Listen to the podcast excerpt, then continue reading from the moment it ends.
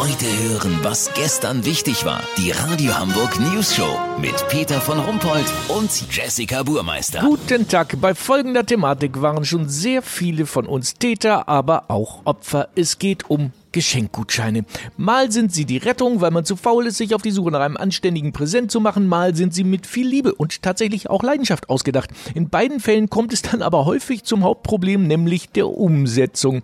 Die lässt auf sich warten. Olli Hansen, welche Erfahrungen hast du persönlich mit diesem Thema gemacht? Peter, du schuldest mir von meinem Geburtstag im letzten Jahr noch ein Essen in der Krokoase. Ah, das, das, das hatte ich jetzt tatsächlich schon ganz vergessen, Olli. Ja, und was war mit dem einen Tag frei, Peter? Hast du mir vor zwei Jahren zum Geburtstag geschenkt und dann immer wieder gesagt, ja, morgen ist ganz schlecht, Jesse. Oh, puh. Wie unschwer zu erkennen ist, sind wir bereits ganz tief im Thema drin. Ich übergebe nach dieser peinlichen Selbstentlarvung wieder an Olli. Ja, ich habe auch noch einen Kinogutschein von meinem damaligen Bekannten Sven Godetzky aus dem Jahr 2005 gefunden. Uferpalast am Gänsemarkt. As time goes by, Peter.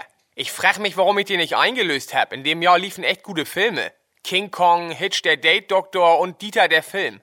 Zu Sven habe ich heute gar keinen Kontakt mehr. Er ist in so eine schräge vegane Didgeridoo-Szene abgerutscht. Ich bin, was das Thema angeht, aber auch nicht frei von Sünde. Ich habe meiner Cousine, als ich 12 oder 13 war, einen Gutschein für ein Parfum ihrer Wahl geschenkt. Sie hatte damals schon den richtigen Riecher. Sie wünschte sich Passé von Olivier ad acta. Mein Highlight ist aber der aufwendig gebastelte Gutschein für einen gemeinsamen Städtetrip von meiner Mutter. Den hatte sie mir Weihnachten 2012 geschenkt mit so Fotos drauf. Von Amsterdam, Paris, London, Wien und Prag. Ich hatte damals nur enttäuscht abgewunken und beleidigt gesagt, ich will aber nach Braunschweig. nee, Quatsch, ich hatte mich für Paris entschieden. Als Notre Dame abgefackelt ist, habe ich zu Mutti gesagt, bevor einer den Eiffelturm zersägt, will ich da jetzt aber mal hin. Lass so machen, Peter, ich versuche doch noch mal Kontakt zu Sven aufzunehmen.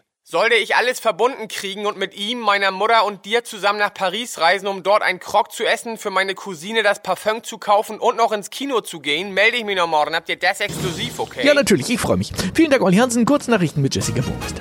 Studie, nur ein Prozent aller Menschen schaffen es genauso viel Nudeln zu kochen, wie sie auch essen.